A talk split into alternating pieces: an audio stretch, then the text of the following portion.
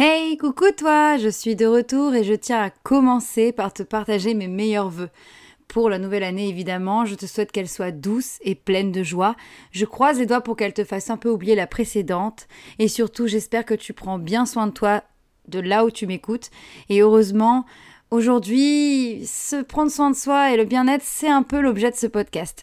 Enfin bref, une nouvelle fois, je t'ouvre la porte d'un espace où règne bienveillance, principes ancestraux et décoration.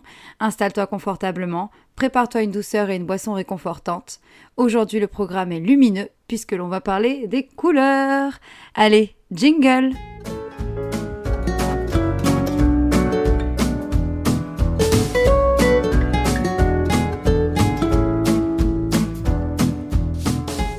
Mon Dieu, je suis trop heureuse de te retrouver pour un nouvel épisode et je me permets une petite parenthèse pour commencer. Déjà, merci, tu assures. Euh, le nombre d'écoutes grimpe de plus en plus. Le podcast fait un petit peu parler de lui en ce moment et j'en suis vraiment ravie. Alors merci.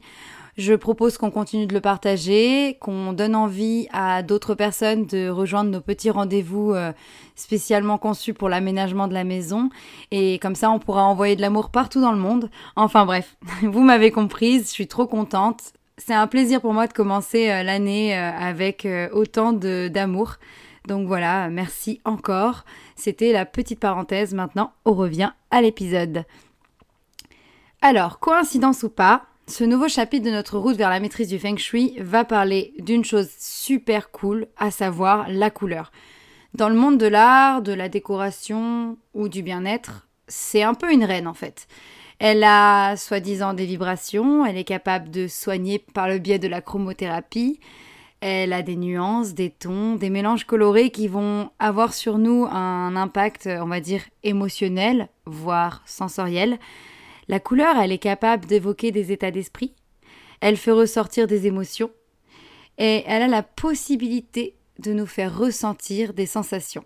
Alors, c'était important, pour moi évidemment, surtout quand on connaît l'importance qu'elle a dans le monde de la décoration, de vous expliquer comment on pouvait jouer avec les teintes dans le monde du feng shui, en tout cas comment on utilise la couleur quand on aménage un intérieur feng shui. En guise de première partie, on va parler de manière générale du feng shui et de sa relation aux couleurs. La symbolique de la couleur, elle varie d'une civilisation à l'autre, d'une culture à l'autre, mais elle a souvent et très généralement une connotation positive. Dans le feng shui, c'est pareil. En fait, dans cet art de vivre chinois, les couleurs, elles sont un peu comme les formes et les matières. Elles nouent une relation avec un principe fondamental du feng shui, à savoir le yin et le yang. Autrement dit, elles vont influencer le ressenti et le comportement des habitants. Chose qui, je précise au passage, a été prouvée depuis de nombreuses années et surtout par des études sérieuses. D'après ce que l'on sait, l'univers chromatique, va interagir avec nos émotions. Alors, par exemple, si vous mettez quelqu'un dans une pièce toute noire, il va pas ressentir la même chose que s'il se retrouve dans une pièce toute jaune, par exemple. Parce que le noir va plutôt être une couleur sombre, qu'elle va évoquer des choses du coup plus intenses, alors que le jaune est souvent lié à la joie et à la bonne humeur. Eh bien, dans le feng shui, on utilise ce pouvoir, ce pouvoir d'influence qu'a la couleur, pour aménager les espaces. Et surtout, on va classer les couleurs pour être sûr de ne pas se tromper on va choisir la couleur pas simplement parce qu'on l'aime, mais plutôt pour ce qu'elle va créer comme ambiance dans la pièce et surtout de en fonction des émotions qu'elle va vous provoquer à vous quand vous y serez. Alors là, je sais que vous devez vous demander, mais du coup, quelles sont les catégories de couleurs? Eh bien, il n'y en a pas beaucoup, finalement. Il n'y en a que trois. Et elles sont faciles à retenir, puisqu'il y a les couleurs yin, les couleurs yang et les couleurs qui sont à la fois yin et yang. En fait, pour petit rappel, le yin et le yang sont des énergies opposées et complémentaires dans la culture feng shui. Le yin, il représente la force négative, alors que le yang, il va représenter la force positive. Et ces deux forces, elles s'attirent comme elles se repoussent, c'est un peu comme des aimants. Et dans cette relation euh, tout en contradiction, elles vont donner vie à l'énergie vitale, l'énergie la plus précieuse dans le monde du feng shui, à savoir le chi. D'après les principes ancestraux, le chi, il est présent partout autour de nous. Il est à la fois dans les objets et dans les êtres vivants. Voilà pourquoi, dans le monde du feng shui, quand on aménage une décoration, on essaie de faire en sorte qu'elle soit en adéquation avec la circulation de l'énergie vitale. Il faut qu'elle puisse euh, circuler librement dans l'espace sans rencontrer d'obstacles afin que l'on puisse se sentir bien au sein du bâtiment. Pour commencer, parlons des couleurs yin. Le yin, il est associé dans la culture feng shui au principe féminin. Il est aussi associé à d'autres principes comme l'obscurité, la passivité, la nuit, le calme ou encore la réceptivité. Les éléments auxquels euh, sont associés les couleurs yin, forcément, ils vont avoir un impact sur les couleurs qui vont intégrer la catégorie. C'est-à-dire que, en fait, le choix des couleurs est en relation avec ce qu'elles représentent. Je sais que c'est un peu flou pour l'instant. Du coup, je voulais te fournir un listing des couleurs yin que tu peux intégrer chez toi, bien sûr en évoquant les bienfaits et surtout l'impact qu'elles vont avoir sur ton intérieur. Alors, pour commencer ce listing des couleurs yin, on retrouve le bleu. Le bleu, c'est une couleur qui représente l'élément de l'eau. Il symbolise souvent l'énergie spirituelle, la sérénité, l'intuition, le raffinement, le sérieux, la patience et je peux encore dire l'autorité, par exemple. Si le bleu a autant de signification, c'est parce qu'il a aussi beaucoup de nuances. On n'aura pas les mêmes effets avec un ton clair qu'avec un ton foncé. Dans le monde du feng shui, le bleu foncé, il va encourager l'introspection, il va être symbolique de profondeur, de plénitude et surtout de tranquillité. Alors que le bleu vert, il va combiner les effets du bleu avec les effets du vert. Et du coup, il va plutôt être là pour stimuler la créativité ou encore ouvrir la porte des émotions et aider à la guérison. C'est la couleur de la nature, le vert, et forcément elle a un côté rassurant. Donc on a tendance à dire que euh, le bleu foncé, il est conseillé pour le bureau, et il faut surtout pas le mettre dans une chambre ou un salon par exemple. On va plutôt mettre un ton plus clair, plus poudré euh, dans une chambre à coucher. On va favoriser l'installation des bleus verts dans un atelier ou encore euh, dans un lieu de création, voire même dans une boutique. Dans la catégorie des couleurs yin, on a aussi le violet. Le violet, il symbolise l'apprentissage, la légèreté, il va inciter à l'élévation spirituelle ou encore intellectuelle. Et en fait, c'est souvent la couleur que l'on associe au développement personnel. C'est un somptueux équilibre entre une couleur chaude et une couleur froide.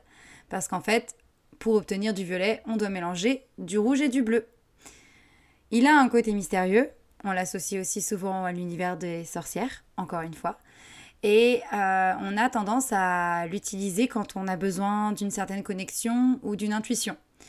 Voilà pourquoi on va plutôt mettre du violet dans les pièces où on veut qu'il y ait des rapports sociaux, euh, donc euh, les salons, euh, les pièces relaxantes, on peut éventuellement l'installer dans le bureau. Là encore, il ne faut pas hésiter à jouer avec les nuances et par exemple, vous pouvez utiliser un parme pour la chambre à coucher parce qu'il a un côté plus doux et plus rassurant. On peut aussi parler du marron quand on parle des couleurs yin. Le marron, il est symbolique d'ancrage, il a une vibration qui est plutôt lente. Il amène le confort, il évoque la sécurité, il favorise la réflexion pragmatique, il encourage l'enracinement et il a une certaine élégance d'après le feng shui.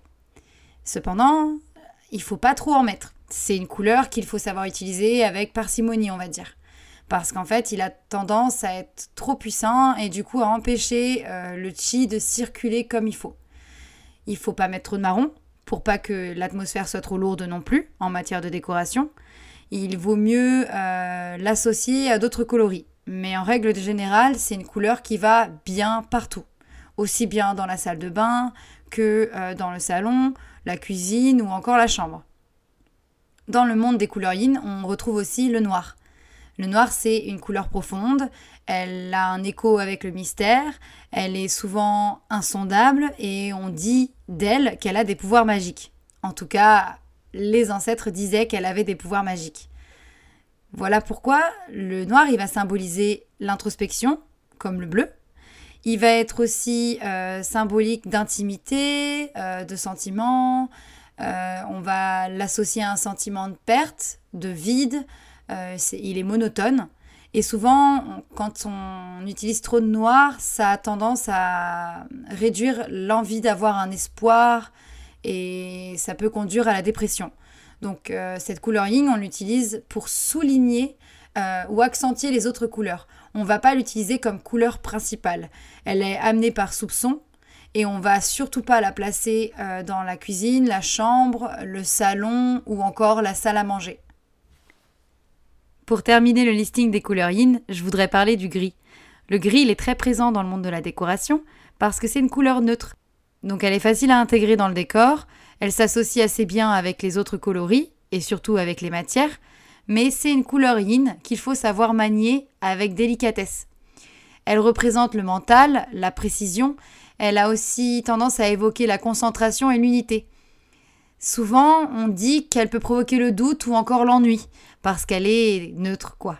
Donc du coup, cette couleur, on va tendance à, l'utiliser comme une couleur adjointe. C'est elle qui va permettre à des couleurs plus prononcées de, de diffuser leur pouvoir dans la décoration. On va aimer installer des gris clairs, par exemple, dans les grands espaces et utiliser une couleur plus vive ou plus contrastée sur un mur pour euh, donner le ton. On va surtout éviter les gris sombres qui sont considérés comme tristes. Je veux dire, on évite ce type de gris dans les pièces de petite superficie ou encore dans les chambres.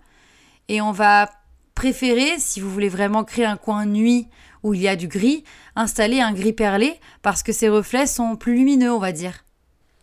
Passons maintenant à la seconde catégorie de couleurs feng shui, à savoir les couleurs qui sont à la fois yin et yang. Alors, c'est des couleurs qui mélangent des couleurs yin et des couleurs yang, jusque-là rien de surprenant, mais en fait ce somptueux mélange, il va prendre les atouts de chacune des catégories pour les rassembler en une seule. Donc ça peut donner des mélanges très intéressants. Dans cet univers de couleurs mélangées, on va retrouver en premier lieu ma couleur préférée, le jaune. Le jaune, il est tonique, il apporte de la vie, c'est une couleur énergique. On va aimer l'introduire dans la décoration pour son enthousiasme, pour le fait qu'il euh, suscite la curiosité.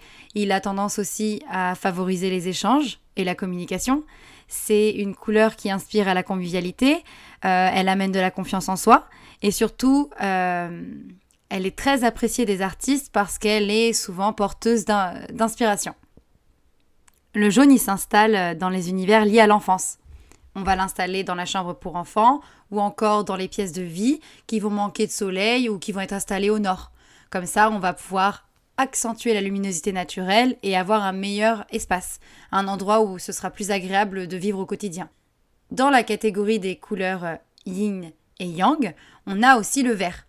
C'est évidemment la couleur de la nature, c'est la couleur qui représente le mieux la sérénité et souvent on lui attribue la symbolique de l'équilibre, de la croissance, en lien encore une fois avec les arbres, du renouveau, le cycle de la vie, et du changement en douceur. Le vert, c'est une couleur apaisante. Elle amène la confiance en soi et elle s'installe parfaitement dans les bureaux et les bibliothèques. Par contre, il n'est pas du tout recommandé de l'installer dans la chambre ou encore dans la salle de bain. Pour terminer la catégorie des couleurs yin et yang, il y a le rose. Le rose, c'est une couleur tendre qui amène de la douceur, qui va permettre l'ouverture du cœur, qui va apporter de l'espoir. Cette tonalité claire, qui peut aussi être foncée, évidemment, c'est une couleur qu'on va considérer comme apaisante, conciliante, qu'on va utiliser pour réduire la sensation de stress, euh, les excès. Elle a tendance à traduire une certaine naïveté, on l'associe aussi au domaine de l'amour, avec les désillusions affectives. Du coup, si on utilise un rose clair, on va plutôt utiliser une couleur yin, alors que si on choisit un rose foncé, ce sera plutôt une couleur yang. Du coup, faut pas hésiter à jouer avec les nuances. En résumé, si on a envie d'une pièce apaisante et légère, on va choisir un rose clair. Alors que si on veut un univers attrayant et dynamique, on va se tourner vers un rose fuchsia. Il est temps de passer aux couleurs yang. Les couleurs yang, elles représentent le masculin, le jour, le bruit, l'activité, la lumière. Je crois que j'ai tout dit. Dans cette catégorie, je vais vous citer trois couleurs. On va commencer par la couleur la plus utilisée dans le monde de la décoration, le blanc. C'est un symbole d'innocence et de pureté, mais c'est aussi une couleur qui manque un peu de personnalité. Même si elle a tendance à symboliser l'ouverture et la disponibilité, il faut faire en sorte de la manier avec soin. Alors je suis d'accord, le blanc, souvent on l'associe à une couleur qu'on peut mettre dans la décoration pour donner une sensation d'espace, pour avoir l'impression de pousser les murs, pour gagner en clarté ou en luminosité. Mais ce que l'on a tendance à oublier, c'est que le blanc, il a aussi des nuances, il a aussi une grande variété de tons. Et souvent, quand on va peindre un mur ou choisir un meuble blanc, on va se tourner vers un blanc pur, un blanc éclatant, alors qu'en fait, il faut jouer avec les nuances pour obtenir un rendu plus ou moins chaleureux. Un blanc intense ou monochrome, il va amener une sensation de vide, d'attente, d'abandon ou de distance. Alors dans le feng shui, on utilise un blanc cassé. Il s'intègre plus avec les autres couleurs et surtout, il s'intègre très très bien dans la cuisine parce que il va équilibrer l'élément feu de la pièce. C'est-à-dire que dans la cuisine, on trouve des plaques de cuisson, un four, on retrouve beaucoup l'élément du feu. Et en fait, en mettant du blanc, on va pouvoir atténuer cet élément pour rendre l'atmosphère plus douce. Dans les couleurs yang, on retrouve aussi le orange. Il symbolise l'énergie rayonnante, l'amitié et la sagesse. C'est une couleur joyeuse et positive. Elle a tendance à susciter l'intention, mais elle ne suscite jamais l'agressivité. C'est la couleur de la créativité, elle favorise la concentration. Elle suscite l'enthousiasme, elle a une évocation au désir, et surtout c'est une couleur qu'on va décrire comme celle qui représente le mieux les plaisirs de la vie. Tout à l'heure je disais que les couleurs peuvent nous évoquer quelque chose. Eh bien moi le orange il me fait penser à Marie, mon amie. Rien qu'en vous énumérant les bienfaits et les symboliques du orange, je pensais à elle. C'est totalement elle. Je crois même que c'est sa couleur préférée. Du coup, Marie, si tu m'écoutes, ce moment, il était pour toi. Sache que quand je vois du orange, je pense à toi. Bon, reprenons. Le orange, on l'installe dans les pièces de vie, comme le salon, la salle à manger. Et on peut aussi l'intégrer par petites touches dans la cuisine ou par ton pastel dans la chambre des enfants, parce qu'il est très proche du jaune. Souvent, dans le feng shui, si vous voulez une pièce qui est en rapport avec la communication ou qui incite à la communication, on conseille de combiner le jaune avec le orange.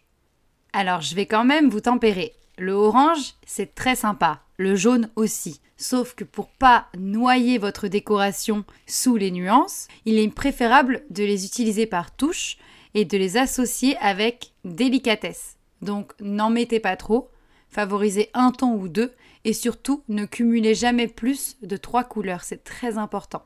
Enfin, pour terminer ce listing des couleurs yang, je vais parler du rouge. Ce n'est pas étonnant si je vous dis que le rouge symbolise le feu et l'énergie de l'action. En fait, c'est une couleur puissante, rayonnante, vive. Elle a tendance à stimuler la passion, le dynamisme, elle va favoriser les échanges passionnés, la sensualité, l'ardeur.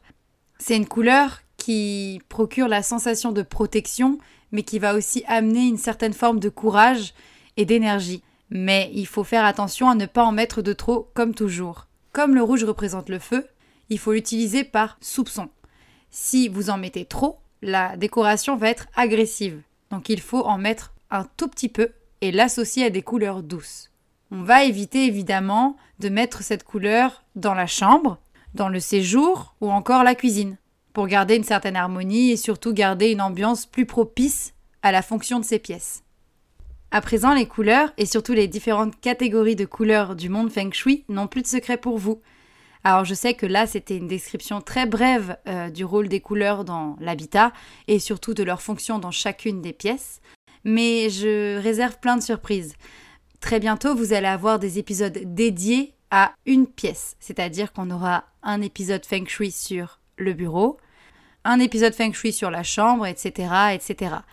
Et en fait, dans chaque épisode, je vais vous conseiller telle ou telle couleur. Sur ce petit spoil, il est temps pour moi de te dire à la prochaine. Comme toujours, je t'invite à me rejoindre sur le blog chez viviane.fr ou alors au travers de mes réseaux sociaux, à savoir Instagram, Pinterest, LinkedIn si tu as envie aussi. Euh, tu peux aussi me retrouver évidemment sur Facebook. Comme toujours, n'hésite pas à partager, à parler de ce podcast autour de toi. C'est l'occasion de le faire grandir et de m'aider aussi un petit peu dans mon travail, ce qui est plutôt chouette. Je te donne rendez-vous dans deux semaines pour un nouvel épisode. Cette fois, on parlera de la circulation et des directions feng shui au sein de la maison. C'est assez important, mais je tiens à préciser que ce sera le dernier épisode technique. Après ça, c'est que du kiff. Donc surtout, sois là dans deux semaines et n'hésite pas à me partager ton avis sur les réseaux sociaux, à me mentionner ou à venir faire un petit tour sur le Instagram ou sur le blog. Voilà, je te dis à dans deux semaines